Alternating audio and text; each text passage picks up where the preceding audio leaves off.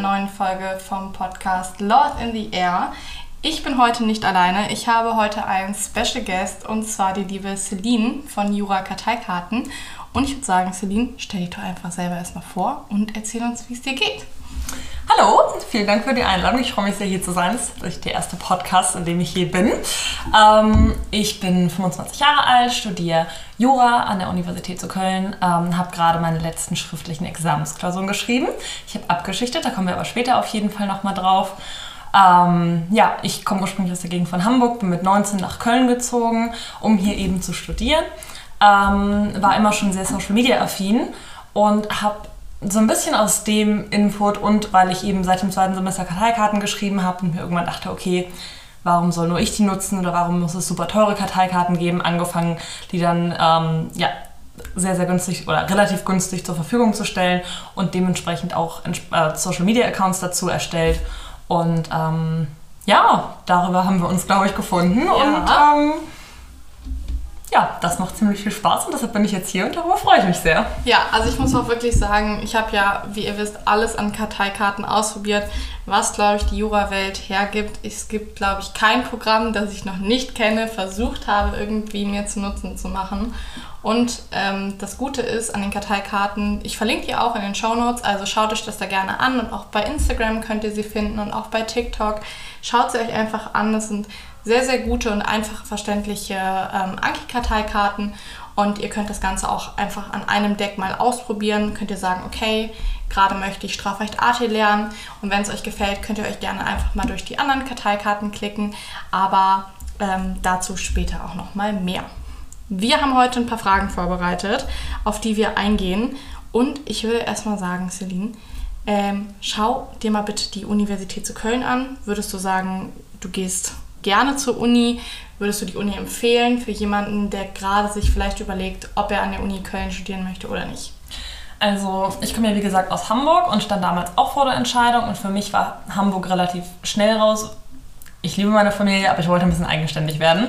Ja. Ähm, um ganz ehrlich zu sein, habe ich mich damals nur in Münster und Köln beworben, wurde auch überall genommen und alle anderen Bewerbungsfristen habe ich schlichtweg verpennt. Lieben wir. Ja, äh, das war super, aber war auch nicht schlimm, weil das waren natürlich meine Favoriten, deswegen habe ich mich da zuerst beworben und im Endeffekt bin ich in Köln gelandet. Ähm, zum einen, und das war für mich ein ganz, ganz wichtiger Aspekt, Köln hat unglaublich viele Schwerpunkte zur Auswahl und das finde ich super, weil ich damals halt noch überhaupt nicht wusste, in welche Richtung ich gehen soll. Und ähm, ja, ich fand die Stadt auch einfach, ist ein bisschen größer als Münster und wie gesagt, ja. da eh das nur meine beiden Städte waren, in die ich hätte gehen wollen und können, bin ich am Ende in Köln gelandet und ähm, sehr froh drüber. Also ich finde, die Kölner Uni ist bestimmt nicht die schönste. Ja. Ähm, aber ich finde, das Jurastudium ist sehr, sehr gut aufgebaut. Ich finde es tatsächlich gut. Also man muss im Grundstudium, glaube ich, sehr viele Stu ähm, Klausuren bestehen im Vergleich zu anderen Unis. Aber ich fand das immer ganz gut, ähm, weil im Endeffekt muss man das ja sowieso alles fürs Examen am Ende können und dann lieber früh anfangen und von Anfang an sich gut darauf vorbereiten. Ich habe auch immer mit dem, also im Hinblick aufs Examen schon gelernt damals, deswegen finde ich das sehr gut. Mm, ich habe, ähm, kommen wir auch, glaube ich, gleich nochmal drauf, aber ich habe äh, neben, ich habe kurz zum Examen noch ein paar Mal das Unirep gehört, also Vorlesung daraus und vor allem habe ich sehr lange den Klausurenkurs geschrieben und das kann ich sehr empfehlen. Also das finde ich wirklich gut gemacht in Köln. Das habe ich von wenig Unis gehört, dass das so gut ist. Mhm. Und deshalb glaube ich, ähm, ich glaube, Köln ist auch eine der besten Unis Deutschland, was Jura angeht. Und ich kann Köln, ja, hat seine Schwächen an der einen oder anderen Stelle, wie jede Uni wahrscheinlich, aber doch, ich kann es empfehlen. Also finde ja. ich gut. Ja, also muss ich jetzt auch nochmal sagen, ich war ja vorher in Bonn. Ich hatte mich Fun Fact auch in Münster beworben. ähm, einfach weil ich schon bevor ich also ich komme auch aus der Nähe von Hamburg, aber bevor ich wusste, an welche Uni es genau geht, ich wollte immer nach Köln, bin ich schon nach Köln gezogen und äh, habe mich dann von hier aus einfach beworben. Und dann habe ich in Münster auch eine Zusage gekriegt. In Bochum habe ich mich beworben, einfach weil es nah dran war. Habe ich eine Absage gekriegt, weil man da irgendwie seine Sachen hätte einschicken müssen. Und das war mir zu kompliziert. ich gesagt, nein, das machen wir nicht.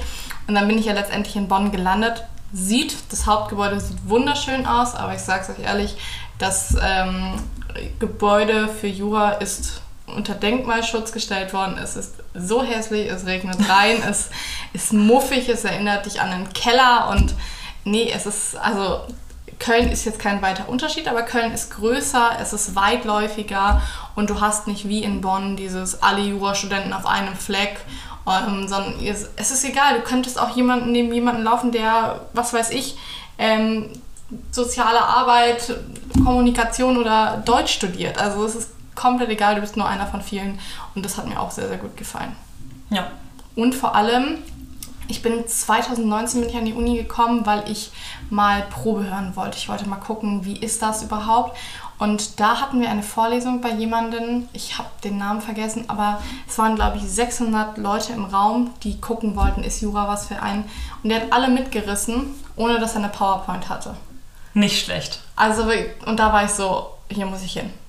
Und ich muss auch wirklich sagen, die großen Übungen gefallen mir so gut, weil das jetzt das Einzige ist, was ich persönlich gehört habe und auch ähm, die AGs sind sehr, sehr gut. Ich finde es sehr gut, dass man so lange AGs überhaupt noch hat. Ich wollte sagen, wir haben auch viele AGs. Das hat Ja. mir gerade am Anfang, wenn man so aus der Schule kommt und auf einmal ins Studium geschmissen wird und es ist ja doch ganz anders vom Lernen her, dann waren die AGs für mich auch wirklich hilfreich. Nee, das kann ich auch sagen. Also Props an Köln, auch wenn die Zwischenprüfung ein bisschen länger dauert als jetzt in Bonn, ist es es in jedem Fall wert, weil man sich eben, wie du meintest, eh damit auseinandersetzen muss. Ja. Und ich finde, man, Köln hat auf jeden Fall auch schlechte. Also ich habe auch Profs gehabt, wo ich irgendwann, wir haben ja so gut wie keine Anwesenheitspflicht im Studium und ich bin dann auch teilweise zur Vorlesung nicht hingegangen, weil ich den Profs überhaupt nicht zuhören konnte, gar nicht folgen konnte. Aber die Mehrheit an Profs ist wirklich richtig gut, fand ich. Also wir haben wirklich, Ja, man kann nicht mehr. Es gibt immer Pro und Kontras, aber ich glaube, wenn du jetzt auch schon extra aus Hamburg quasi hergezogen bist, für mich gab es eigentlich gar keine andere Wahl schon immer, weil ich immer nach Köln wollte, weil wir auch alle hier geboren sind. Deswegen war so, okay, irgendwie möchte man auch wieder zurück in die Heimat. Ähm, deswegen, ja. Ich finde, Köln ist aber auch eine coole Stadt. Köln ist keine reine Studentenstadt, sondern immer noch irgendwo eine, in Anführungsstrichen, Großstadt, weil ich finde, es wirkt wie ein Dorf, aber es ist auch zum Leben einfach wirklich cool. Also ich Ja. bin total gern hier. Also ich glaube, wenn man vor allem dieses Eigenständige, was du gerade meintest, wenn man von zu Hause aussieht, ich liebe meine Mama auch über alles und ich finde es auch schade, dass ich sie so selten im Jahr nur sehen kann.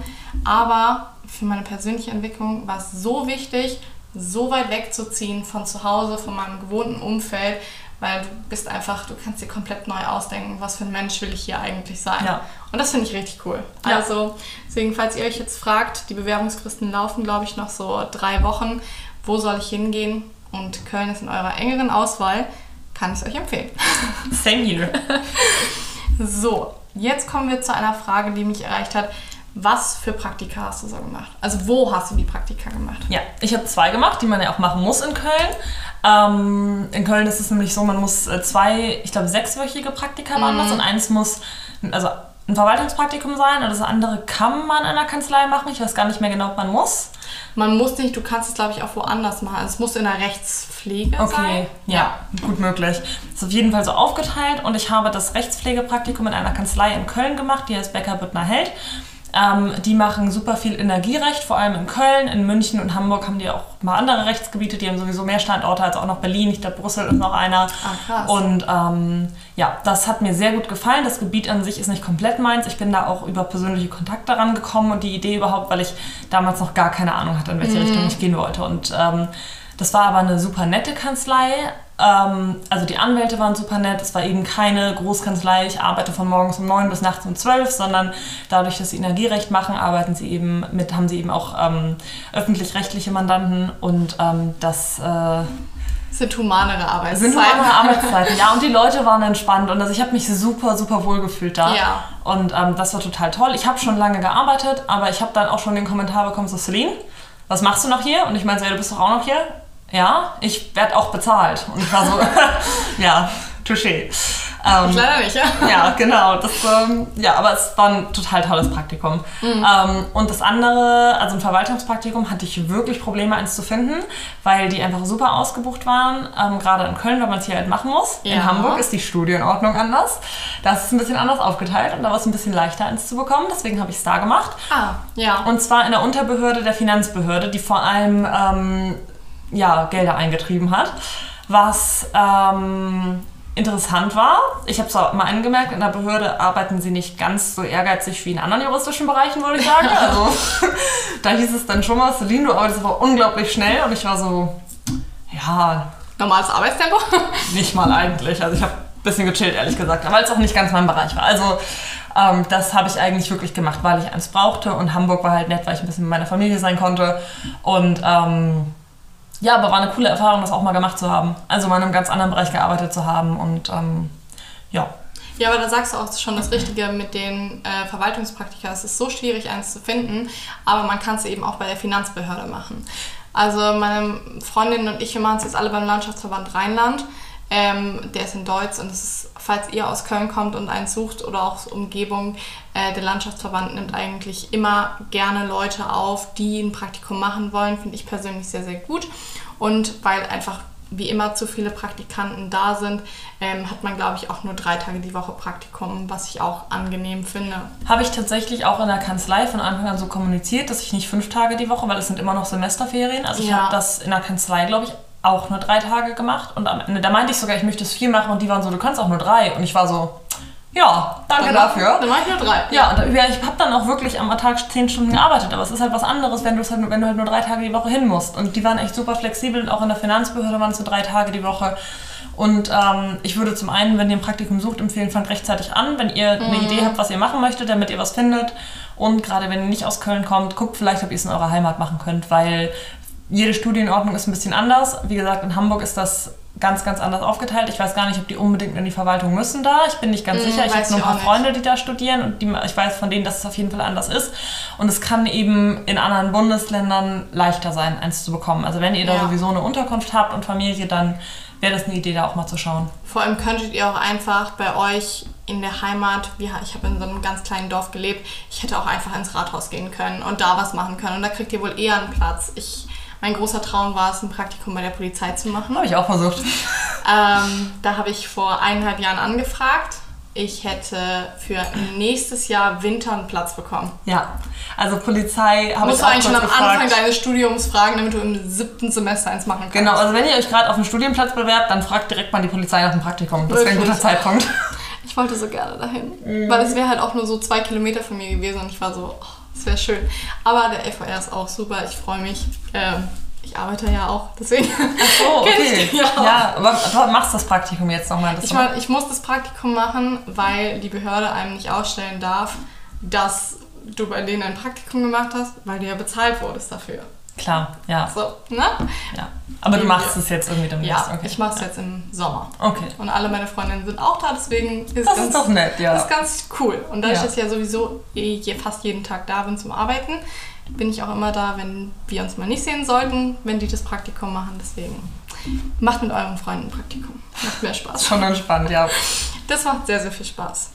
So, jetzt kommen wir auch schon zum heißesten Thema, ich glaube, weshalb die meisten hier überhaupt eingeschaltet haben. Bist du bereit? Ich bin bereit. Du bist ich. mental, ich meine, du hast einen Staatsexamen geschrieben, du bist einfach alles bereit. nee, ich bin mental kaputt jetzt, sag ich dir, ganz ehrlich. Du aber auch quasi einen Marathon laufen. Ja, okay, Spaß. bin ready. Ja? So, wir fangen leicht an. Schwerpunkt vor oder nach dem Examen? So ein kleines Speed-Dating wird das jetzt hier. Ähm, danach. Ich habe hab mich für danach entschieden. Es geht ja nicht überall, aber in der NRW geht es und ich bin sehr froh darüber. Ja, ähm, weil ich mir einfach gedacht habe, man braucht die Sachen, die man im Schwerpunkt lernt, zu 99% nicht fürs Examen. Also du machst mhm. ja wirklich komplett andere Sachen. Ähm, und ich wollte auch einfach den schwersten Teil hinter mir haben. Für mich war das Examen immer eine Riesenhürde. Ähm, ein bisschen Angst war auch da durchzufallen, will ich ganz ehrlich sein. Ja, ich meine, die Durchfallquoten sind nicht ganz ohne.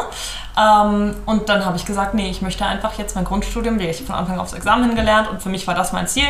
Und danach kann ich in meinem Kopf chillen. Ich hoffe, das ist ein bisschen so, dass der Schwerpunkt entspannter wird. Mhm. Aber ähm, ja, deswegen auf jeden Fall Examen zuerst. Weil du hast auch schon 70% der Note. Ja. Da haben wir quasi ein Match. Ich mache meinen Schwerpunkt auch danach. Ja. Und du weißt ja schon, in welche Richtung es gehen soll. Ja. Möchtest du da auch mal so ein bisschen was zu erzählen? Kann ich gerne machen. Also ich habe mich für den Schwerpunkt 3, ist es glaube ich in Köln entschieden, das ist gewerblicher Rechtsschutz, ähm, was viel so Urheberrecht ist, Patentrecht. Und ich habe vorhin ja schon so ein bisschen angeteasert, dass ich schon ganz lange im Social-Media-Bereich unterwegs bin. Ähm, und ich arbeite seit Jahren als Model und äh, Modebloggerin tatsächlich. Ähm, und ja, habe dadurch eben super viele Fragen in dem Bereich auch, die ich so dann mal äh, versuche zu klären, aber ich finde ein bisschen mehr Ahnung davon zu bekommen. Äh, Schadet in der spannend. Welt nie. Wirklich, Ja, richtig gut. Ich muss ehrlich sagen, ich freue mich so sehr. Ich habe ja im Oktober noch meine mündliche irgendwann Mhm. und starte dann quasi direkt mit dem Schwerpunkt. Ich kriege den Termin zur mündlichen, kriegt man erst zwei Wochen vorher. Das heißt, ich muss mir den ganzen Oktober blocken, was mich ein bisschen nervt. Aber Ja. sobald ich durch bin, fängt dann hier eh die Uni an. Und ich freue mich einfach, weil A, im Vergleich zum Examen sind, glaube ich, normale Uni-Klausuren dann doch wieder deutlich entspannter. Und ich finde das Thema, also ich habe mir halt schon auch rausgesucht, welche Fächer es gibt. Und ich freue mich so sehr drauf. Das hört sich so toll an, weil ich finde, das ist nochmal so ein Lichtblick, nachdem man das Staatsexamen geschafft hat. Man ist so richtig, es, es fällt, glaube ich, dann so ein Stein vom Herzen. So kommt dann die ganze Last und dann der Schwerpunkt, selber ausgesucht, Themen, die einen interessieren. Ja, und ich finde, man steht auch nicht so, ich habe das Examen und ich bin jetzt auch immer fertig und was mache ich jetzt? Weil ganz ehrlich, also während des Examens hätte ich jetzt keinen Bock gehabt, darüber nachzudenken. Ja. Ähm, und ich habe dann irgendwie noch mal ein Jahr und äh, ja, kann noch mal einfach studieren ohne unbeschwert mehr oder weniger. Halt ja, Ja. es ist immer noch relevant, aber halt Es sind auch, blöd gesagt, nur noch 30 Prozent, so mit denen du ja, viel noch bewegen die, kannst. wenn du die Noten trotzdem. anguckst, die sind also die meisten, wenn du dich anstrengst, kriegst du schon eine zweistellige Note im Schwerpunkt. Ja. Das ist halt einfach was anderes. Auch ja, Du hast es dir auch selber ausgesucht und ich finde, wenn man komplett weiß, okay, ja, Jura haben wir uns auch alle selber ausgesucht, keine Frage, aber ich glaube, wir hätten uns nicht alle für jedes Rechtsgebiet entschieden, was wir da belegen müssen und können müssen. Und beim Schwerpunkt sagst du wirklich, okay, ich mache komplett das, was mir gut tut, wo ich Bock drauf habe. Und das kannst du auch noch perfekt mit dem kombinieren, was du außerhalb machst. Deswegen perfekt, wirklich. Finde ich eine sehr, sehr gute Idee. so, dann, jetzt wird es schon ein bisschen tricky hier. Ne? Okay. Jetzt starten wir schon richtig rein. Ich hoffe, dafür bist du, es war gerade das Warm-up und jetzt geht's weiter. Wir hauen jetzt direkt auf die Kacke und fangen mit der Lernstrategie an. Okay, also da muss ich zu sagen, ich habe ja abgeschichtet, ähm, was in Köln oder in NRW zum Glück noch geht. Willst du da Ähm, mal ganz kurz erzählen, ja. was ist das? Wie geht es? Wie sieht es konkret aus? An Ja. Beispiel. Kann ich machen. Also, ähm, Abschichten bedeutet, also wir haben ja im Staatsexamen sechs Klausuren am Ende, eine im Strafrecht, drei im Zivilrecht und zwei im öffentlichen Recht.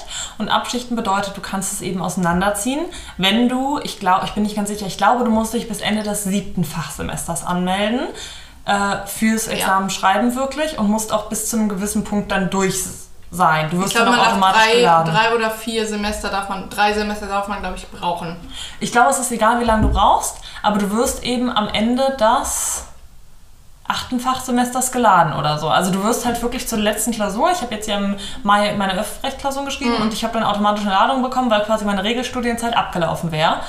Ähm, beziehungsweise es müssten acht Semester gewesen sein dann offiziell. Es verschiebt sich alles bei mir ein bisschen, weil ich tausend Freisemester wegen Corona habe und Ja, ich bin halt, genau, ich bin halt wirklich weit darüber. Aber ich glaube offiziell ähm, bin ich im April, wäre ich ins neunte Semester gekommen ohne die Corona-Semester, wenn ich, nee, ins neunte oder zehnte? Gott, warte, ich habe 2017, weiß ich nicht, irgendwie so. Auf jeden Fall, ich wäre ein Semester weitergekommen und deswegen habe ich dann meine automatische Ladung bekommen, dass ich im Mai, also den anschließenden Monat, schreiben muss. Ähm, also da gibt es Beschränkungen, aber verlasst euch nicht auf das, was ich dazu gerade erzähle, sondern guckt euch das na guckt es nach, steht in euren Prüfungsordnungen drin, muss man ein bisschen verstehen, aber wenn man dann lang genug Jura studiert hat, kriegt man das irgendwann auch hin. Und ihr Ähm. könnt denen auch immer eine Mail schreiben. Also ich habe denen auch eine Mail geschrieben, ich möchte auch abschichten und die haben zu mir gesagt, okay, du musst dich bis, ich glaube Januar oder Februar 2025 muss ich mich gemeldet haben. Was bedeutet das, wenn ich mich gemeldet habe? Wann muss ich schreiben? Weißt du, wie war das bei dir? Ähm, gute Frage. Ich habe mich ein bisschen früher gemeldet. Also ich kann ja, ich kann die Frage nicht konkret beantworten gerade, aber ich kann dir mal erzählen, wie ich es gemacht habe. Ja. Ähm, und zwar habe ich ein Repetitorium gemacht, ein kommerzielles. Ähm, können wir gleich auch nochmal weiter drauf eingehen. Das habe ich ein Jahr lang gemacht und habe dann mich aber ehrlich gesagt noch gar nicht vorbereitet gefühlt. Ähm, ich war von dem Repetitorium auch nicht sehr begeistert, muss ich dazu sagen. Es war einfach nicht so meins und ähm, hat mir eher ein bisschen Zeit geklaut. Und deswegen habe ich dann aber gesagt, okay, ich möchte jetzt nochmal intensiv lernen. Ähm, und habe angefangen für Strafrecht zu lernen, weil das das erste war, was ich schreiben wollte, weil es eben das in Anführungsstrichen einfachste ist, für mich jedenfalls, weil Strafrecht lag mir immer so ein bisschen. Es ist viel auswendig lernen, es ist verhältnismäßig wenig Stoff und es ist nur eine Klausur. Ja. Ähm, habe mich dann, mein Repetitorium war im April zu Ende, habe mich für den Januar nächstes Jahr im Endeffekt erst gemeldet. Ich habe das immer ein bisschen weitergeschoben, weil ich mich nicht ready gefühlt habe. Und ich muss ehrlich sagen, im Nachhinein habe ich viel zu lange dafür gelernt. Ähm, genau, ich habe mich dann eben, man muss eben gucken, es gibt Fristen und ich glaube, man muss sich sechs bis acht Wochen vorher, es schwankt immer ein bisschen, dadurch Corona auch ein bisschen anders. Ich glaube, eigentlich sind es sechs Wochen vor dem Termin, musst du dich eben gemeldet haben. Ähm, und dann habe ich quasi gesagt, hier, ich möchte abschichten und ich möchte zuerst Strafrecht schreiben und zwar im Januar. Mhm. Ähm, manchmal, ja, im Idealfall kriegst du die, den Termin dann auch. Wenn es zu voll ist, wirst du eventuell in den nächsten Monat gelost. Aber ähm, ich habe dann eben im Januar Strafrecht geschrieben und ähm, habe dann danach tatsächlich erst mal zwei Monate frei gemacht, weil ich erst eine Pause brauchte. Und habe dann wieder angefangen für Zivilrecht zu lernen was ich dann im November geschrieben habe. Dafür musste ich mich dann wieder melden, dann einfach nur per Mail. Also den Rest musste ich offiziell beim OLG einreichen. Ähm, aber für die weiteren Klausuren musst du einfach nur eine Mail schreiben, hey, ich bin Celine, ich habe die und die Nummer und ich würde gern im November in meinem Fall schreiben. Habe dann wieder einen Termin bekommen und habe wieder, dann Zivilrecht geschrieben, die drei Klausuren. Und dann ähm, wurde ich im April automatisch für Mai geladen, um eben Öffrecht zu schreiben. Mhm, okay. Und das bedeutet, quasi, um es mal blöd zu sagen, hast du dir die Monate ausgesucht, in denen du schreiben wolltest? Oder war es so ein bisschen vorgegeben? Nee, ich konnte mir die ziemlich frei aussuchen. Wie gesagt, nur die letzte Klausur, da lief dann eben meine Zeit sozusagen ab und das wusste ich aber auch vorher. Ähm, ich glaube tatsächlich, das stand sogar in meinem ersten Schreiben drin, dass ich bis dann und dann durch sein muss.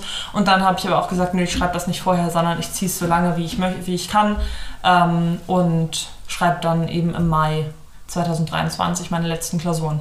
Also hast du zuerst Strafrecht geschrieben, dann Zivilrecht und dann Öffrecht. Genau. Würdest du die Reihenfolge heute wieder so machen, Res Du weißt, was ich meine? Nickend gesehen, ja. Ja, würde ich, glaube ich. Also für mich war das total gut, weil Strafrecht, wie gesagt, so das Einfachste, das die, die nur eine Klausur. Ich würde empfehlen, sich weniger lang darauf vorzubereiten, als ich es getan habe. Aber ähm, dann kam eben Zivilrecht, was mir am schwersten fiel, einfach da einen Überblick zu bekommen, weil es eben sehr viel Stoff ist und ich habe das Gefühl, man muss sehr viel von einer Norm zur nächsten springen und da eben Überblick zu bekommen, fiel mir schwer. Plus es sind drei Klausuren, es ist halt einfach das meiste. Ja. Viele Nebengebiete ähm, und ja, ich hätte es auch zum Schluss machen können oder damit anfangen können, aber ich fand es irgendwie nett, so einen kleinen Einstieg zu haben. Dann Zivilrecht, dann war so die größte Hürde weg und zum Schluss nochmal das öffentliche Recht. Ja, das war dann auch wieder viel, aber nur zwei Klausuren und ähm, das war gut so. Also das war wirklich gut. Plus, was mir sehr, sehr gut am Abschichten gefallen hat, ähm, ich habe nach jeder Klausur nochmal mein Lernen ein bisschen optimieren können. Und das finde ich so einen wichtigen Punkt, wenn ihr mit, der, mit dem Gedanken schwankt, soll ich abschichten, soll ich nicht abschichten, soll ich nur den Freischuss machen oder ähm, soll ich einfach direkt durchziehen und wenn ich zufrieden bin, sagen, ich schreibe es gar nicht nochmal. Wenn ihr wirklich denkt, ich möchte abschichten, dann finde ich diesen Punkt besonders wichtig, einfach, du weißt nicht, wie eine Staatsexamensklausur ist, wenn du nicht einmal drin gesessen hast. Ja. Also was ich sagen kann, sind bei mir auch alles nur Vermutungen, wie es sein wird, weil ich glaube auch nicht, dass der Klausurenkurs irgendwie an das rankommt, was da am Tag des Staatsexamens durch deinen Kopf geht.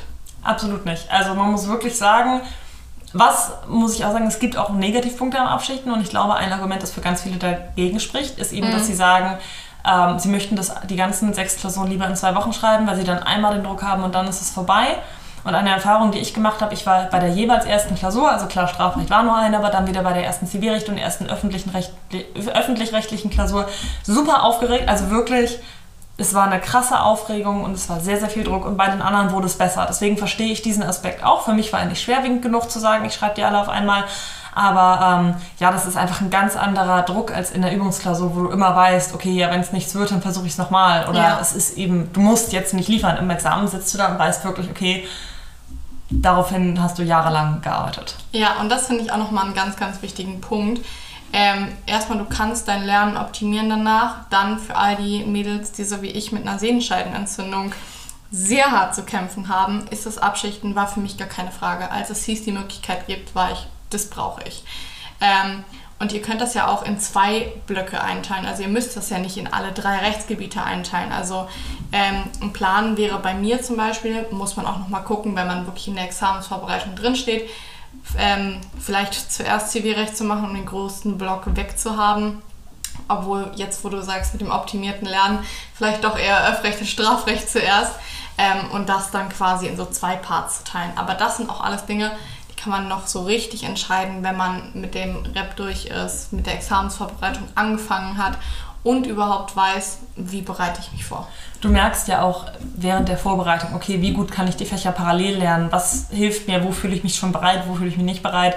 Und wie du gerade meintest, ich kenne auch viele, die gesagt haben, sie machen Strafrecht und öffentliches Recht zusammen und Zivilrecht extra. Oder die einfach gesagt haben, okay, ich schreibe in einem Monat Strafrecht und im nächsten öffentliches Recht und mache dann eine Pause für Zivilrecht. Klar, dann mhm. hast du diesen ganz krass auseinandergezogenen ähm, Aspekt nicht und du bist vielleicht immer neu aufgeregt, aber ähm, du hast wieder diesen Aspekt, dass du dein Lernen optimieren kannst. Genau, und du hast eben vor allem, du musst halt nicht alles auf einmal abrufen können. Das ist ja auch, also gar nicht nur, dass es viel Stoff ist, aber es ist ja auch einfach doch ein bisschen was anderes. Es ist ja mhm. einfach anderer Stoff. Und äh, sich dann nur auf eine Sache einstellen zu können, klar, ein bisschen links und rechts gucken muss man immer, weil es hängt doch zusammen, aber ähm, ja, da ist man ja relativ frei in dem, wie man es am Ende machen möchte, ja. außer eben, dass man nach hinten diese Begrenzung hat. Aber das finde ich, find ich richtig, richtig gut, dass du da nochmal diesen Denkanstoß gibst. Ähm, weil Leute, abschichten heißt irgendwie nicht, dass es ein leichteres Examen wäre. Es macht eigentlich nicht, es macht den Stoff nicht leichter, es macht nur die Art besser vielleicht, wie ihr damit mental auch umgehen könnt, wie ihr für euch schaut, wie passt das Ganze in mein Konzept, weil ich möchte so lange wie möglich zum Beispiel in meinem Werkstudentenjob weiterhin tätig bleiben, bevor ich sage, ich konzentriere mich jetzt nur noch aufs Examen. Das wäre bei mir, denke ich, nicht so möglich, wenn ich sage, ich schreibe alles in einer Woche. Und da müsst ihr einfach mal gucken, ähm, was so passt. Dann, jetzt die nächste Frage. Hast du irgendeinen Lernplan gehabt? Wie hast du strukturiert, wann, was, wieso und wie ist die Wiederholung gewesen? Ähm, ja, auf jeden Fall. Da wurde ich tatsächlich auch super oft bei Social Media nachgefragt. Den teile ich nachher auf jeden Fall auf meinem Profil. Das steht wirklich für heute auf meiner To-Do-Liste. Aber ich kann mal grob erzählen, wie ich es gemacht habe. Mhm. Ich habe hier, wie gesagt, erstmal nur für Zivilrecht gelernt. Und ähm, da habe ich irgendwann, bin ich durch meine Lernpartnerin drauf gekommen. Danke dafür, Katrin. ähm, da habe ich einen Plan gemacht, dass ich gesagt habe, okay, ähm, ich fange natürlich mit den Basics an und lerne an dem und dem Tag BGB AT. Um ehrlich zu sein, baut einen Puffer ein. Ich habe immer mehr Zeit gebraucht, als ich dachte, für jedes, jedes so. Fach, jede Wiederholung. Ähm, und ich habe grundsätzlich so gelernt, dass ich morgens nach dem Aufstehen erstmal wiederholt habe, meistens mit Karteikarten, weil ich einfach finde, wiederholen ist das in Anführungsstrichen anspruchsvollere mhm. und aber auch das Wichtigste. Ja. Weil du kannst so viel lernen, wie du möchtest, wenn du es immer wieder vergisst, bringt es dir gar nichts. Ja. Du musst es wirklich abrufen können und mir war wichtiger, die Basics gut zu können, als jeden blöden Streit auswendig zu können. Mhm. Ähm, und ja, dann hatte ich eben meinen Lernplan und habe ähm, freitags in der Regel Klausur geschrieben nicht jede Woche. Ich habe schon viele Klausuren geschrieben, gerade für meine Strafrechtklausuren. Für Zivilrecht und öffentliches Recht habe ich dann weniger geschrieben, weil ich eben die Zeiteinteilung und so dann schon ein bisschen besser drauf hatte, weil ich es für Strafrecht ja schon gemacht hatte. Aber habe freitags dann oft Klausuren geschrieben, ehrlich gesagt auch ein bisschen danach, wie fit fühle ich mich gerade, weil ich finde immer, sich durch was durchzuquälen, wirklich gar keinen Bock drauf hat, ja, muss man mal. Mhm. Aber wenn ich das dann schieben konnte, dann habe ich es auch gemacht, weil du lernst einfach das besser, worauf du gerade Lust hast. Ja, klar. Ähm, und dann habe ich freitags meistens Klausur geschrieben, mir montags einfach wirklich den ganzen Tag genommen, um das nachzubereiten, eventuell noch was nachzulesen und wenn ich dann noch Zeit hatte, was nicht so häufig vorkam, habe ich halt noch Probleme, die ich über die Woche hatte, nochmal nachgelesen. Ähm, und die anderen drei Tage der Woche ähm, habe ich dann eben, wie gesagt, am Anfang BGB-AT gemacht, dann habe ich mit irgendwas anderem weitergemacht und ähm, ja, mir das eben so eingeteilt und dann halt immer geguckt, okay, was ist am relevantesten. Mhm. Aber das finde ich auch ähm, richtig wichtig, dass man realistisch mit der Zeit ist. Ich kenne das Problem selbst. Ich bin dann so, ja komm, wenn du eine Stunde Karteikarten schreibst, hast du locker 40 Folien. Leute, ich schaffe in einer Stunde 10 Karteikarten zehn Folien und ich denke mir so, bitte was, ich bin doch so eine schnelle Schreiberin, aber man unterschätzt es immer so sehr. Und mein Problem war auch immer, okay, jetzt schon. Ich bin sowieso eine Person, die stresst sich bei allem. Und ich war jetzt schon so, okay, wie willst du dein Staatsexamen strukturieren? Wie willst du lernen? Woher weißt du, wann willst du was wiederholen?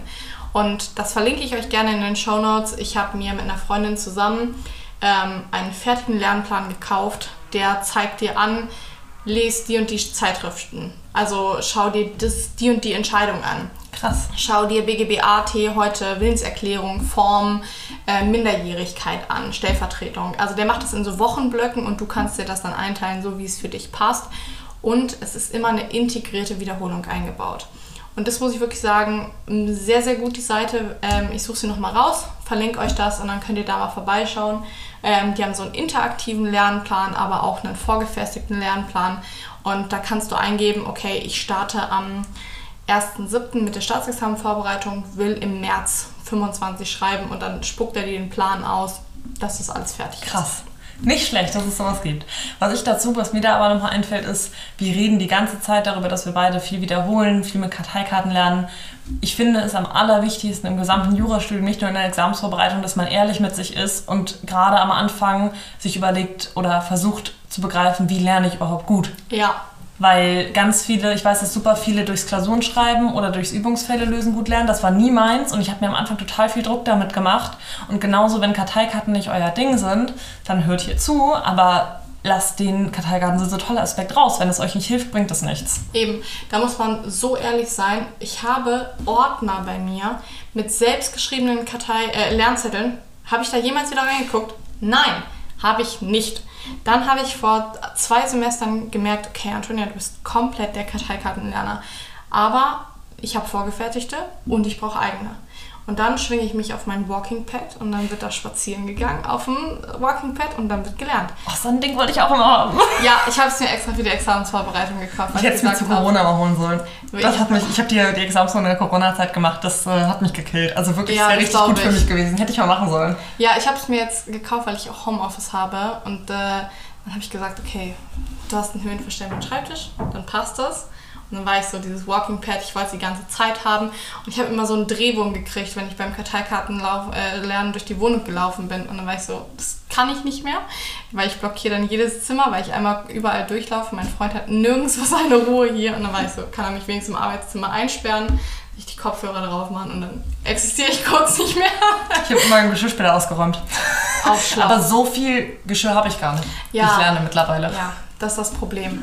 Aber ich finde diesen Punkt, das machst du auch viel auf Social Media, du verbindest so ein bisschen dieses Gemütliche, manchmal morgens im Bett sitzen oder auf dem Balkon bei Sonnenschein mit dem, es ist nicht das Unangenehme, aber mit dem Anspruchsvollen. Ja. Du machst so richtig dieses Eat the Frog first. Ja. Und das finde ich, ich finde es so gut, ich sehe es immer in deinen TikToks und bin so, wow, das musst du Ja. auch machen. Weil Jura muss ja nicht nur langweilig sein. Man kann es sich ja so, äh, so weit, wie man es kann, kann man sich ja auch schön machen. Eben, finde ich auch total wichtig. Ja. Und Leute, da nochmal ganz kurzer Disclaimer, das Leben ist nicht nur Jura. True. Wichtig, wichtiger Aspekt. Es ist nicht nur Jura. Aber wenn ihr wisst, wie ihr richtig lernt, verschwendet ihr auch weniger Zeit mit unnützen Dingen und habt mehr Zeit für die schönen Dinge im Leben. Ja. Die Zeit, die ich in die Lernzettel investiert habe, hätte ich mir sparen können. Als ich gemerkt habe, ich gehe nicht gerne in Vorlesungen, habe ich mir die Zeit auch gespart und konnte in der Zeit was anderes machen. Und deswegen, auch wenn eure Freundin vielleicht sagt, ich lerne aber super in der Uni, ja, ich lerne nicht gut in der Uni. Also bleibe ich zu Hause und richte mir meinen Lernplan so, äh, Lernplatz so ein, dass ich sage, ich habe alles da, was ich brauche. Ich brauche eigentlich nicht mehr aufstehen. Ich äh, muss mich nicht bewegen. Ich muss mir keinen Druck machen. Ich muss nicht rausgehen. Und wenn das was für euch ist, dann macht das auch genauso. Ähm, man muss auch nicht immer alles zusammen mit den Freundinnen machen. Nee, gerade im Studium.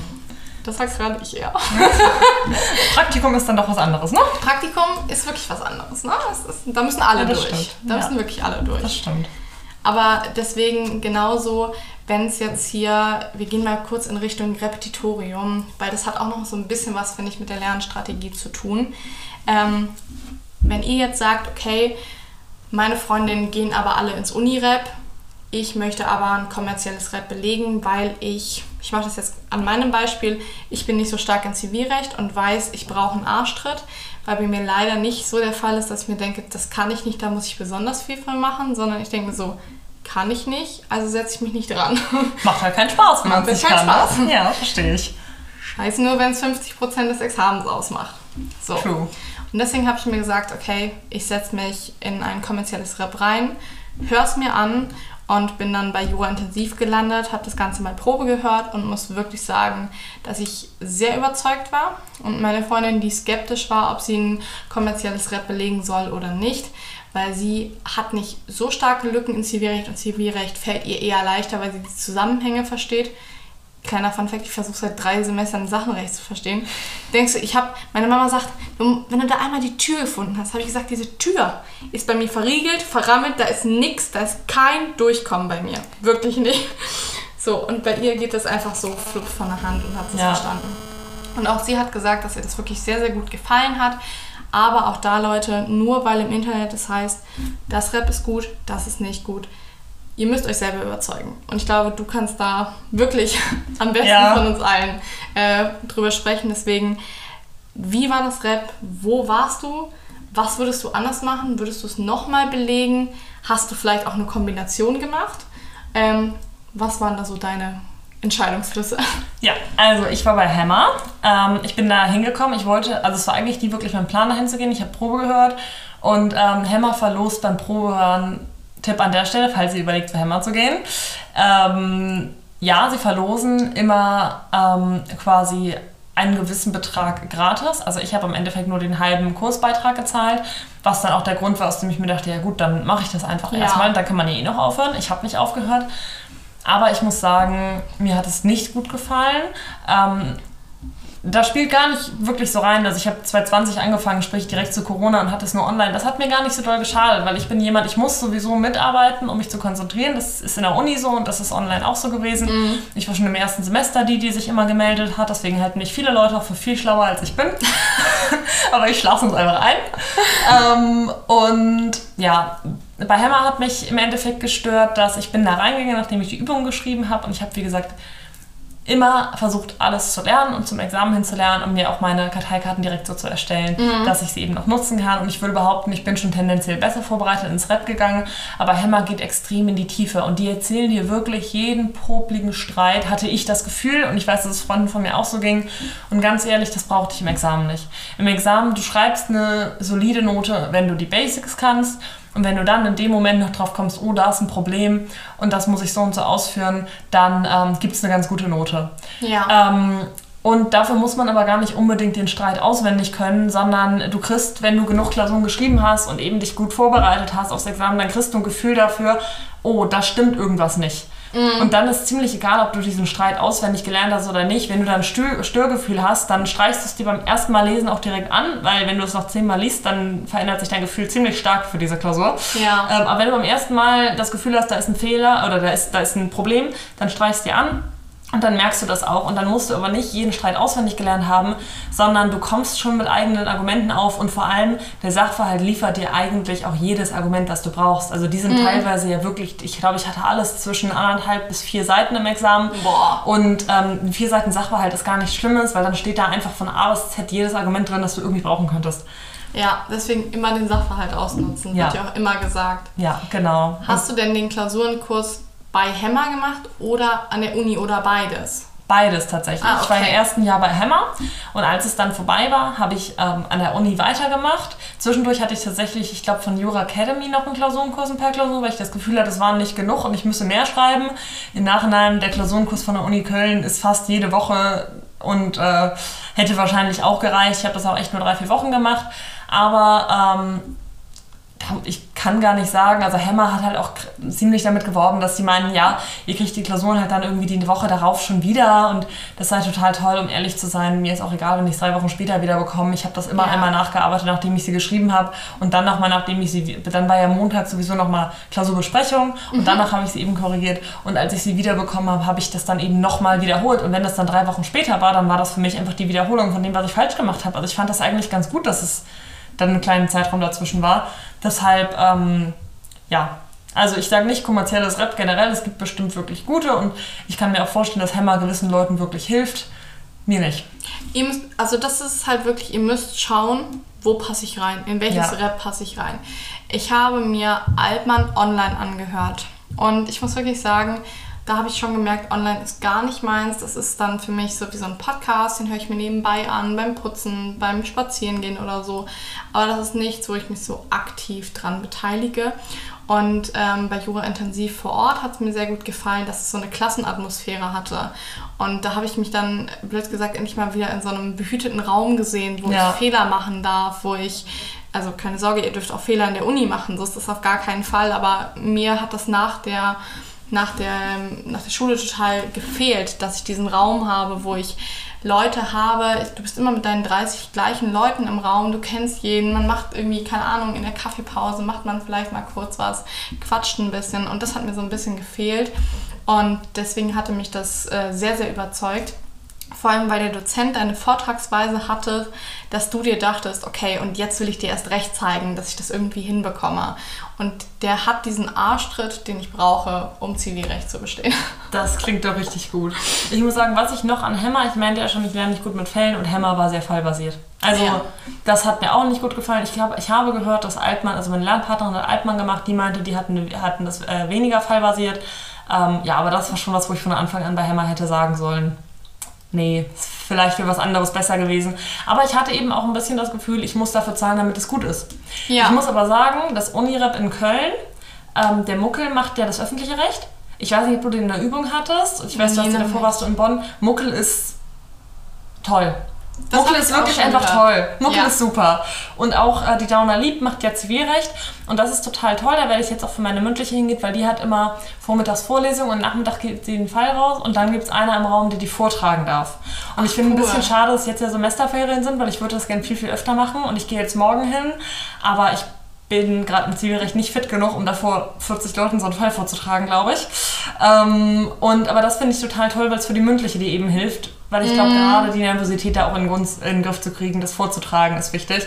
Und die Vorlesung finde ich tatsächlich auch ganz gut. Aber wie gesagt, vor allem Muckel im öffentlichen Recht, das, äh, also Köln macht das schon gut mit dem Unirep. Das, äh, ja. Wenn das was für einen ist, würde ich sagen, also ich würde nicht sagen, dass es dem kommerziellen Reps nachsteht. Man muss halt einfach gucken, was ist für mich das Beste. Und nur weil es gratis ist, heißt es nicht, dass es schlechter ist. Vor allem der Klausurenkurs. Den Klausurenkurs habe ich so lange gemacht, viel länger als Hammer auch. Und ich habe wahrscheinlich viel mehr Klausuren damit geschrieben. Den fand ich richtig gut. Ja, also da muss man auch wirklich sagen, ähm, es ist über die Ländergrenzen hinaus bekannt, dass der Muckel in Öffrecht das beste Unirep quasi liefert, was es weit und breit erstmal gibt. Und da muss ich auch wirklich sagen, das habe ich schon so häufig gehört und ich möchte definitiv auch Öffrecht belegen. Das ist mir sehr, sehr wichtig und auch Strafrecht. Da will ich erstmal so ein bisschen zweigleisig fahren, um mal so zu gucken. Aber ich mache das ja so, dass ich ein Jahr lang ein Rep besuche und dann nochmal ein halbes Jahr Eigenvorbereitung mache und in diesem halben Jahr werde ich safe nochmal ins Unirep gehen und mir da das Ganze nochmal anhören. Einfach, weil ich finde, das ist dann wie der Podcast. Die wissen auch, dass das Ganze nicht so langweilig gestaltet sein soll. Ähm, wie du gerade sagst mit dem Fall, das gefällt mir in der großen Übung so. Vormittags die Theorie, nachmittags der Fall dazu, dass du es direkt verknüpft hast. Und das finde ich halt so, so cool. Und da einfach das richtige Pensum für einen zu finden, ist genau das, was ihr machen müsst. Deswegen, auch wenn deine Freundin vielleicht sagt, sie geht zu Altmann und du gehst ins Unirep oder du gehst zu Jura Intensiv oder zu Hammer, ist es gar nicht schlimm, weil ähm, am Ende schreibt ihr das Examen auch alleine. Ja. Was noch hilfreich ist, vielleicht zum einen meinst du gerade, du willst noch ein halbes Jahr Unirep machen, da musst du dir halt bewusst sein, äh, in dem halben Jahr kommt nur die Hälfte des Stoffes ran, weil ja. das Unirep auf ein Jahr ausgelegt ist. Das habe ich nämlich nicht bedacht damals. Ich habe mhm. ja auch noch einen Teil Unirep dann gemacht. Mm, was aber wirklich, wirklich gut ist von der Uni, je nachdem bei welchem Prof es ist, aber es gibt auch so Crashkurse in den Semesterferien Ach, immer. cool, ja. Und das hat mir total geholfen. Ich habe jetzt ja, wie gesagt, im Mai äh, Öffrecht geschrieben und kurz davor war nochmal der Crashkurs, wo ich eigentlich schon alles hätte können müssen. Und dieser Crashkurs hat mir so sehr geholfen, einfach um für mich nochmal abzuhaken. Ja, ja, kann ich. Okay, habe ich gar nicht verstanden, wiederhole ich nochmal. ähm, weil das halt wirklich ja. so anderthalb Monate oder so vor meinem Examen war. Und dann hatte ich genau die Zeit, das nochmal zu wiederholen. Und ich habe mir ja, wie gesagt, auch wirklich immer, ich habe glaube ich zwei Wochen vom Examen immer nochmal einfach Puffer, Puffer, Puffer eingeplant, weil ich wusste, ähm, ich finde bestimmt noch irgendwo ein Problem, dass ich danach gucken muss. Ich habe die letzte Woche sowieso nur wiederholt, nochmal alles. Und äh, ja, dafür war dieser Crashkurs war super. Nee, das freut mich richtig. Also das finde ich auch sehr, sehr gut. Ich würde sagen, wir atmen jetzt einmal ganz kurz durch. Ihr hört jetzt einfach gleich eine ganz kurze Sequenz Musik. Ähm, wir trinken einen Schluck und dann sind wir gleich wieder da.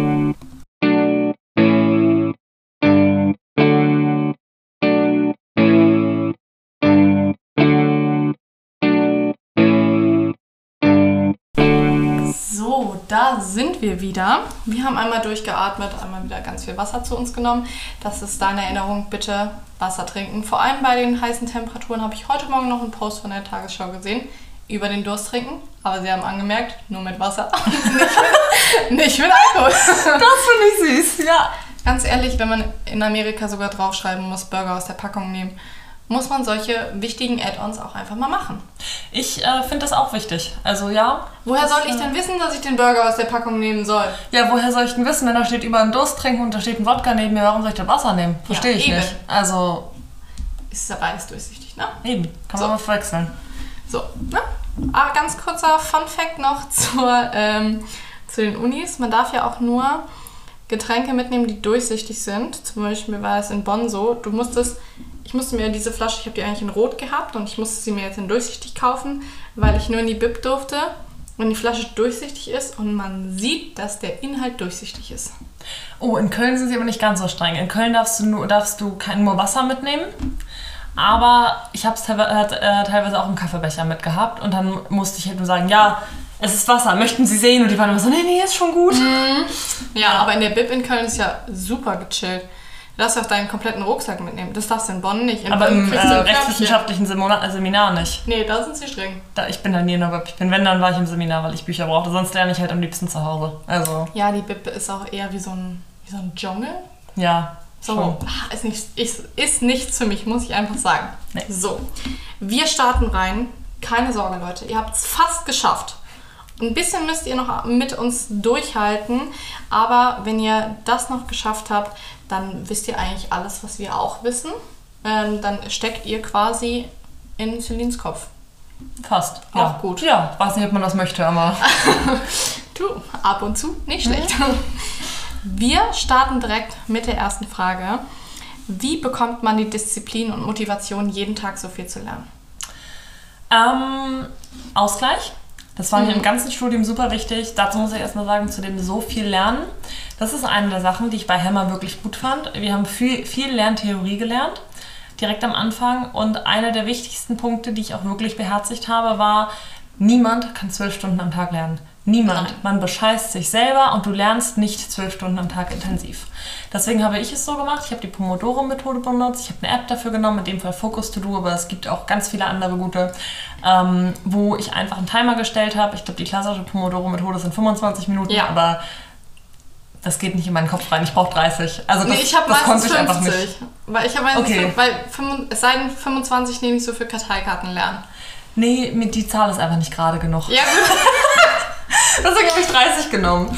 Und dann macht man wirklich 30 Minuten, äh, holt sich nichts zu trinken. Klar, wenn das neben mir steht, trinke ich das schon, aber ich hole mir nichts sonst, ich gehe nicht auf Toilette, ich gehe nicht ans Handy. Meistens liegt mein Handy auch nicht neben mir. Ähm, und dann habe ich wirklich intensiv gelernt und das habe ich am Tag honestly maximal achtmal gemacht. Sprich, ich habe nicht mehr als vier Stunden am Tag gelernt, auch kurz zum Examen. Vielleicht so die letzten ein, zwei Wochen mal ein bisschen mehr, weil ne, Mhm. Ähm, aber grundsätzlich, so viel kann keiner lernen. Und mein Ziel war immer mindestens sechs Einheiten, also mindestens drei Stunden.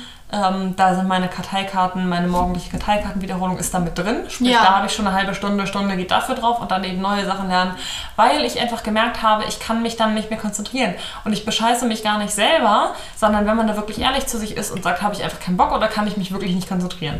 Und wenn man sich wirklich nicht konzentrieren kann, dann äh, mach lieber was anderes, geh spazieren und lerne am nächsten Tag weiter. Man, wenn, also wenn ich mich da durchquäle und sage, ich lerne jetzt weiter, obwohl ich nicht mehr kann, dann bin ich am nächsten Tag auch nicht fit.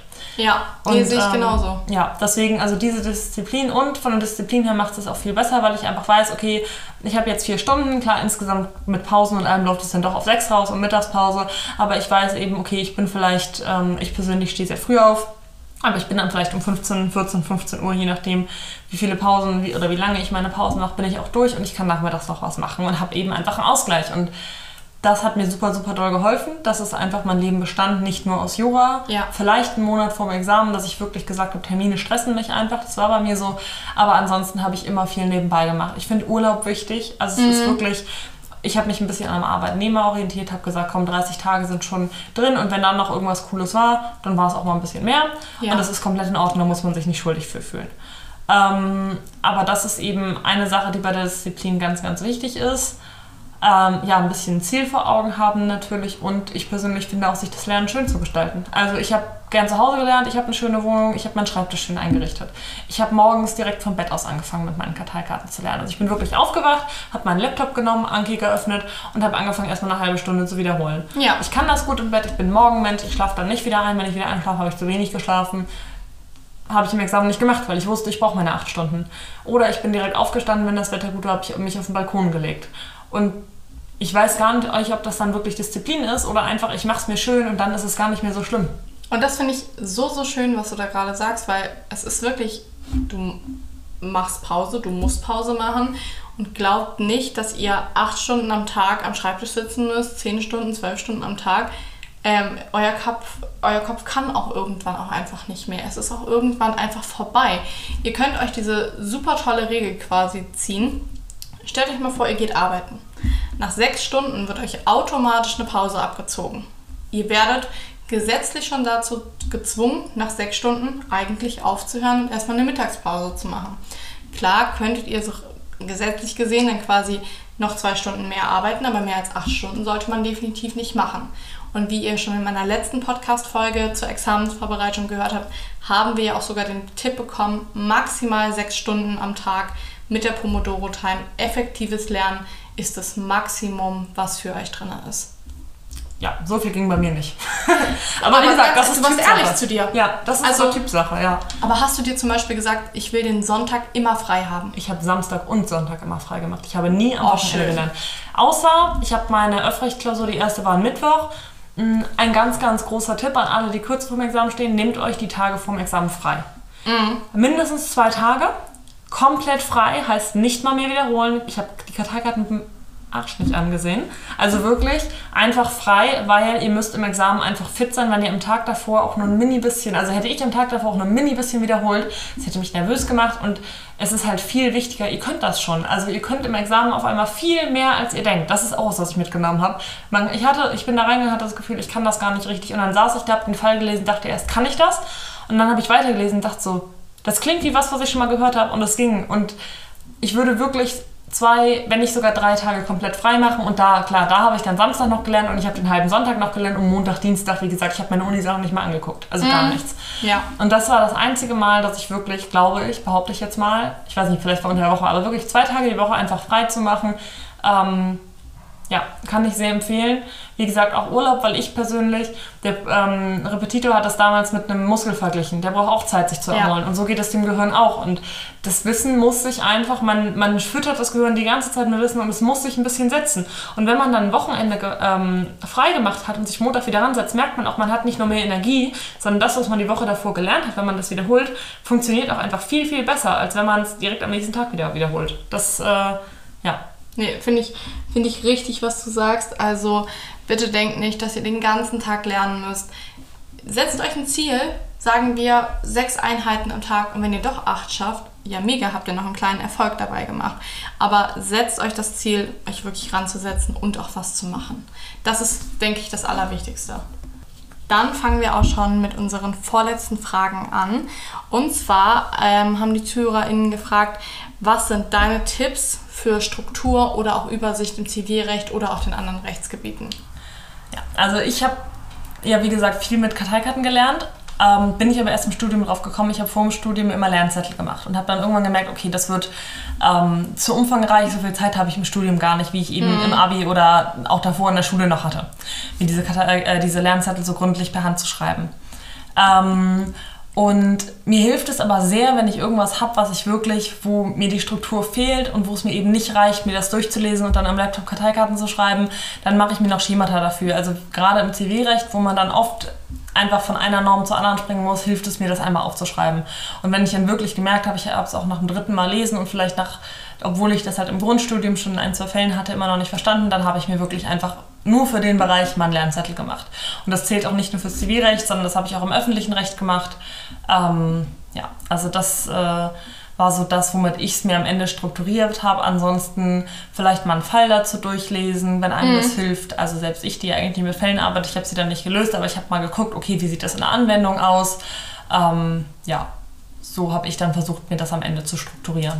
Mal eine ganz random Frage so nebenbei äh, während du im Rap warst, beziehungsweise in der Examensvorbereitung, hast du ähm, nur per Blog geschrieben, auf dem iPad geschrieben, auf dem PC geschrieben oder hast du irgendwie alles so durchmischt gemacht? Ich schreibe eigentlich immer nur am Laptop mit. Ah, okay. Also ich ähm, habe wirklich alle Notizen am Laptop gemacht und dann wirklich nur diese Lernzettel handschriftlich, weil mir das eben hilft, das besser aufzunehmen. Aber ansonsten, beziehungsweise die Fälle bei Hammer haben wir ausgedruckt, auch zugeschickt bekommen.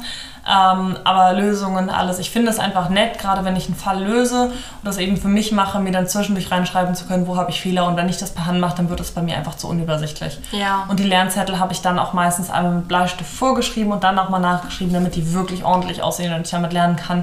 Und deshalb hat das eben so viel Zeit gedauert. Das hätte ich für alles nicht geschafft. Das habe ich wirklich nur für Sachen gemacht, wo es mir eben schwer fiel, die Struktur oder die, eine Übersicht zu bekommen einfach. Also schwere Schemata.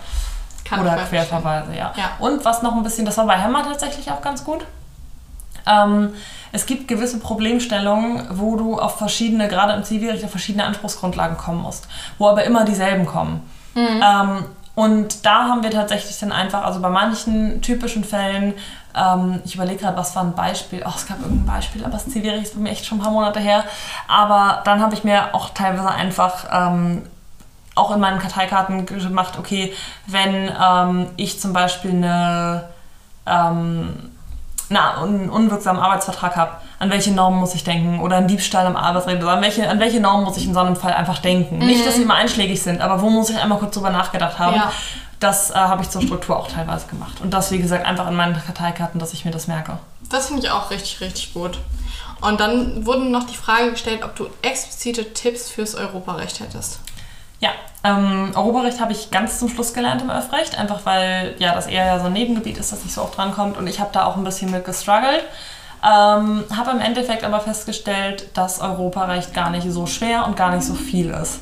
Vor allem, weil vieles eben Sachen sind, wo man einfach mit dem, was man schon kann, das abwandeln kann. Also man hat hier zum Beispiel die Grundfreiheiten, ähm, die sind sehr nah an den Grundrechten dran und ich habe dann auch versucht, mir wirklich ähm, das so zu lernen, als wäre es ein Grundrecht und einfach nur zu gucken, wo sind die Unterschiede.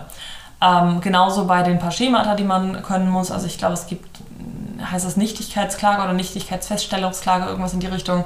Sorry, ist bei mir jetzt dann doch schon wieder ein paar Monate her, um diesen Begriff genau zu können. Aber dann habe ich halt einfach das, die Schemata dazu gelernt. Und ähm, was mir ganz, ganz doll geholfen hat, ähm, sind Podcasts. Weil es im Europarecht ja doch zwei, drei große Entscheidungen gab, die man können muss ähm, oder kennen muss. Und ähm, man muss halt nicht die ganze Entscheidung können, aber man muss wissen, was sie, was sie sagt. Ja. Ne, also Keckrechtsprechung als Beispiel. Das habe ich dann in mein Schemata oder in mein Schema habe ich das dann reingeschrieben in meine Karteikarte und habe mir aber nochmal einen Podcast. Ähm, es gibt da eins, zwei, die das eben diese, diese Entscheidung einfach sehr, sehr gut zusammenfassen. Und die habe ich dann über die Monate auch, also als ich hatte das früh, vorher schon mal gehört und dann kurz im Examen einfach noch ein, zwei Mal diese Rechtsprechung oder diese Entscheidung gehört. Und ähm, dann wusste ich nicht nur, okay, was ist die Main-Aussage, das habe ich wieder mit den Karteikarten, sondern auch ein bisschen, was ist der Hintergrund. Nee, das finde ich also wirklich einen richtig, richtig guten Tipp. Vor allem ist es auch einfach eine sehr gute Idee, um sich auch an so Rechtsgebiete dran zu tasten, die man einfach noch nicht belegt hat. Also wenn ich ins Repetitorium starte, ich sag's euch ehrlich, ich habe so viel noch nicht gehört. Ähm, ich habe es jetzt mal angeschnitten in der großen Übung, aber es ist bei weitem nicht das, was mich noch erwarten wird. Und genau das muss man dann einfach auch bedenken bei der Zeit der Vorbereitung, dass man für bestimmte Rechtsgebiete einfach ein bisschen mehr Zeit braucht als für andere, weil man sie eben noch nie gehört hat. Ja, und man stellt in der Vorbereitung auch, und das ist komplett normal, nochmal fest, dass man gewisse Dinge vielleicht doch nicht so gut verstanden hat, wie man dachte. Ja, Oder sie auch einfach nicht mehr so gut kann nach, nach den Jahren. das glaube ich auch. Das wird äh, viel vorkommen. Ja. Wenn du jetzt nochmal zurückgehen würdest, was würdest du heute Restrukt, Rest, wir haben es eben schon hin, nicht hinbekommen, Rückblickend. rückblickend anders machen? Ähm, ich würde vermutlich nicht nochmal zur Hammer gehen. Ich bin gar nicht ganz sicher, wie ich es machen würde, wenn ich ehrlich bin. Vermutlich würde ich es mit Unirep und eigener Struktur. Es gibt ja auch, du meintest ja, du verlinkst einen Lernplan, den du gut fandest. Es gibt auch einfach ähm, Leute, die ihre Lernpläne so, also ich habe damals auch einfach, ich glaube, es war sogar von irgendeinem Repetitorium, auch von einem anderen Bundesland, die aber irgendeinen Lernplan online hatten. Und den habe ich dann halt als Grundlage genommen, das muss ich alles können, nochmal in die Prüfungsordnung geguckt und mir damit meinen Lernplan erstellt selber. Und den immer wieder angepasst. Und ich glaube, so eine Art würde ich es wieder machen, dass ich dieses Unirep habe und mir aber meine eigene Struktur schaffe und halt auch ja, so ein bisschen Learning, lernen, lernen, während ich lerne. Also Ja. äh, ne, immer gucke, was hilft mir, was hilft mir nicht. Ähm, das ist zum einen eine Sache, die ich machen würde. Ähm, ich würde mich für Strafrecht viel, viel kürzer vorbereiten, weil, ähm, wie gesagt, ich habe da Monate für gelernt und im Endeffekt kam ein Fall und bei mir kam auch gefühlt nur ein Delikt dran. Also, und das halt mehrfach. Das war viel zu lang die Vorbereitung. Ähm, ansonsten, wie gesagt, ich würde wieder abschichten. Ich würde es auch wieder so weit in die Länge ziehen. Also ähm, mal für alle, ich glaube, ich bin inoffiziell ohne die, also mit den Corona-Semestern drin, die ja nicht zählen, so im 14. Semester gerade und habe meinen Schwerpunkt noch nicht. Ähm, klar, manche haben da mehr Druck hinter. Ich arbeite, wie gesagt, auch nebenbei und bin damit sehr, sehr happy und habe mir da einfach keinen Druck gemacht. Aber das würde ich wieder so machen, weil das Studium dadurch einfach mir mehr Spaß gemacht hat, glaube ich. Und ganz ehrlich, dann hat man auch ein größeres Durchhaltevermögen. Du machst viel nebenbei. Und da hat mich eine Freundin darauf aufmerksam gemacht. Und das möchte ich nochmal wirklich an alle sagen, die damit strugglen. Hey, vielleicht bin ich noch nicht so weit wie meine Freundin, wie meine Kommilitonen. Ähm, stellt euch einfach mal eines vor. Vielleicht arbeitet ihr nebenbei. Vielleicht ähm, habt ihr noch Familie, Freunde, einen Partner, vielleicht habt ihr auch noch einen Haushalt, vielleicht habt ihr Tiere, um die ihr euch kümmert und ihr habt das Studium. Sagt euch bitte, dass ihr viel macht. Was ihr leistet, ist sehr, sehr viel und das muss man sich auch einfach mal in den Kopf rufen. Es ist nicht so, wenn ihr mega viele To-Dos auf eurer To-Do-Liste habt und nicht alles schafft, dass ihr faul wart. Nein, es war einfach auch keine Priorität an dem Tag und deswegen müsst ihr es an einem anderen Tag machen. Schaut wirklich, was eure Prioritäten sind, setzt das Ganze fest, aber macht euch keinen Stress, fühlt euch irgendwie schlecht, weil vielleicht einer schon nach dem fünften Semester angefangen hat, fürs Staatsexamen zu lernen, einer vielleicht nur ein Jahr lernen musste und ihr vielleicht drei, vier, dann ist das so. Jeder braucht die Zeit und muss sich die Zeit nehmen, die für ihn auch am besten ist. Ja. Ich muss sagen, ich glaube, das ist auch ein bisschen eine Juristenkrankheit.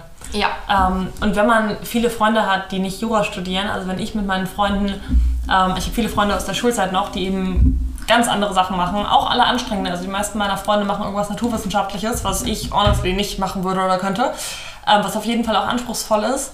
Aber dieses, ich muss so und so viel am Tag lernen, also mal ehrlich, welcher Studiengang lernt überhaupt mehr als drei Stunden jeden Tag? Das ist, und wenn man sich da eben immer nur mit anderen Jurastudenten vergleicht, dann fühlt man sich schnell schlecht, weil man nicht zwölf Stunden am Tag in der Lok ja. sitzt und im Endeffekt nichts macht, aber man tut so.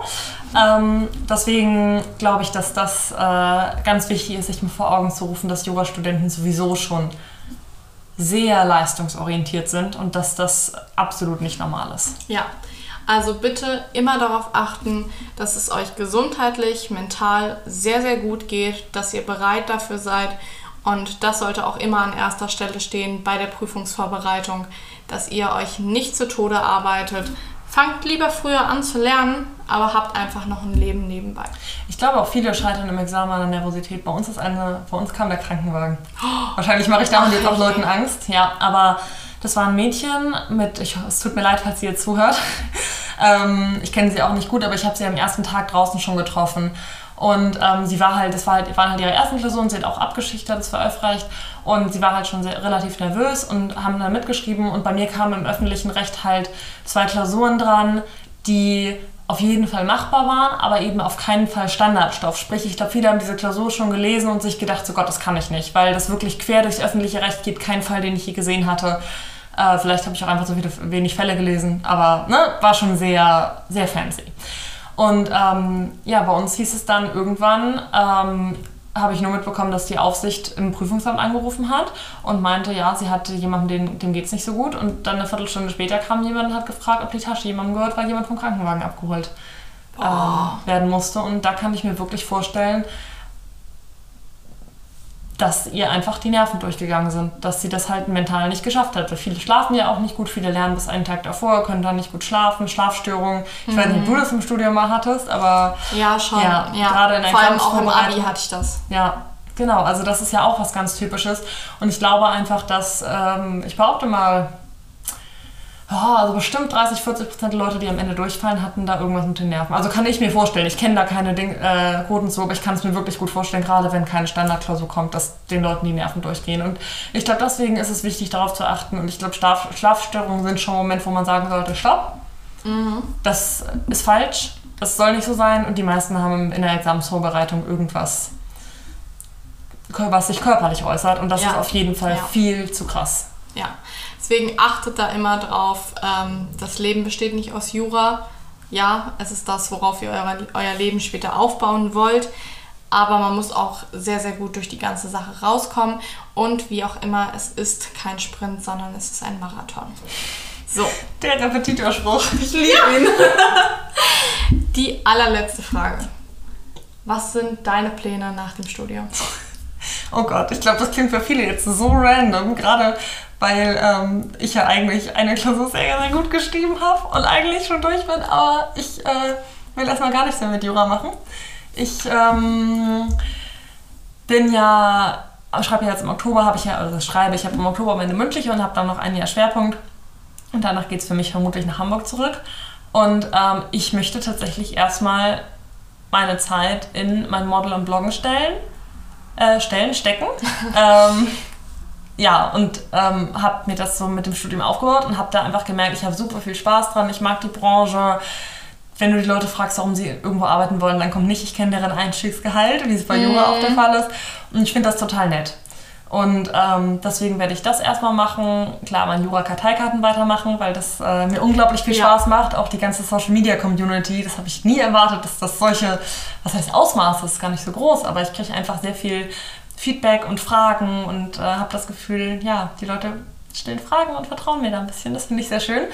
Ähm, ja, und dann denke ich mir, wenn ich dann nach zwei, drei Jahren beschließe, ah, entweder das mit dem Model und Bloggen läuft doch nicht mehr so, wie es aktuell läuft, wie ich es mir vorstelle, oder ich vermisse Jura wirklich, dann kann ich immer noch überlegen, ob ich äh, ein Referendariat mache, beziehungsweise ja. was ich mir auch vorstellen kann, ist mich einfach nebenbei für ein LLM einzuschreiben. Ich weiß nicht genau, ob man den ziehen kann, aber dass ich einfach sage, ich mache eins der Vorlesungen das Semester und habe den am Ende. Ähm, ich bin nicht so der Typ, der Hausarbeiten schreibt, deswegen bin ich mir noch nicht ganz sicher. Aber das wäre auch was. Ich, ich mag Wirtschaft auch. Also ich kann mir das mhm. tatsächlich auch vorstellen, dass ich das mache. Gar nicht, weil ich, ich habe nicht so das Ziel, ich möchte in der Kanzlei arbeiten oder irgendwo bestimmtes arbeiten. Sondern mir macht das einfach tatsächlich ein bisschen Spaß, Jura. Nicht vom ja. Dings her. Und ja, dass ich sowas halt an. Aber eher nebenbei. Also mein Schwerpunkt wird schon auf äh, einer ganz anderen Welt liegender. Erstmal. Aber das Jahre. freut mich. Ganz ehrlich, besser so, als dass du sagst, ja komm, ich mache jetzt das zweite direkt hinterher und dann sagst du dir so, boah, hätte ich doch mal die Zeit vielleicht doch für was anderes genutzt. Du kannst noch mal Kraft tanken, falls du dich doch fürs zweite entscheidest und egal was du machst, ich bin mir sicher, es wird sehr gut. Vielen Dank. Das waren jetzt alle Fragen. Ich hoffe, es hat euch gefallen. Ich fand es sehr, sehr toll, diese Folge. Ich fand es super informativ, auch mit, mit jemandem zu sprechen, der eben jetzt gerade in der Examensvorbereitung steckt, dass du das Abschichten nochmal ein bisschen aufgedröselt hast. Und ähm, von meiner Seite wird wahrscheinlich nächste Woche wieder eine Folge kommen. Dann wird es wieder inhaltlich mehr in Richtung Zivilrecht gehen. Falls ihr aber noch mehr Fragen an Celine und mich habt, schreibt uns gerne bei TikTok, bei Insta. Wo kann man noch überall schreiben? Ihr könnt uns überall schreiben. Per E-Mail, wenn ihr möchtet. Per E-Mail. Und ähm, dann machen wir gerne noch mal eine Frage. Es war sehr, sehr schön, dass du da warst. Ich hoffe, es hat dir gefallen. Vielen Dank für die Einladung. Ja, mein erster Podcast und es hat sehr Spaß gemacht. Bucketlist erledigt. Dann wünschen wir euch jetzt noch ein wunderschönes Wochenende. Wenn ihr die Folge hört, ist es Sonntag. Wir haben heute Dienstag, nur damit ihr so einen zeitlichen Kontext habt. Und ähm, genießt die Hitze und trinkt genug, aber kein Alkohol.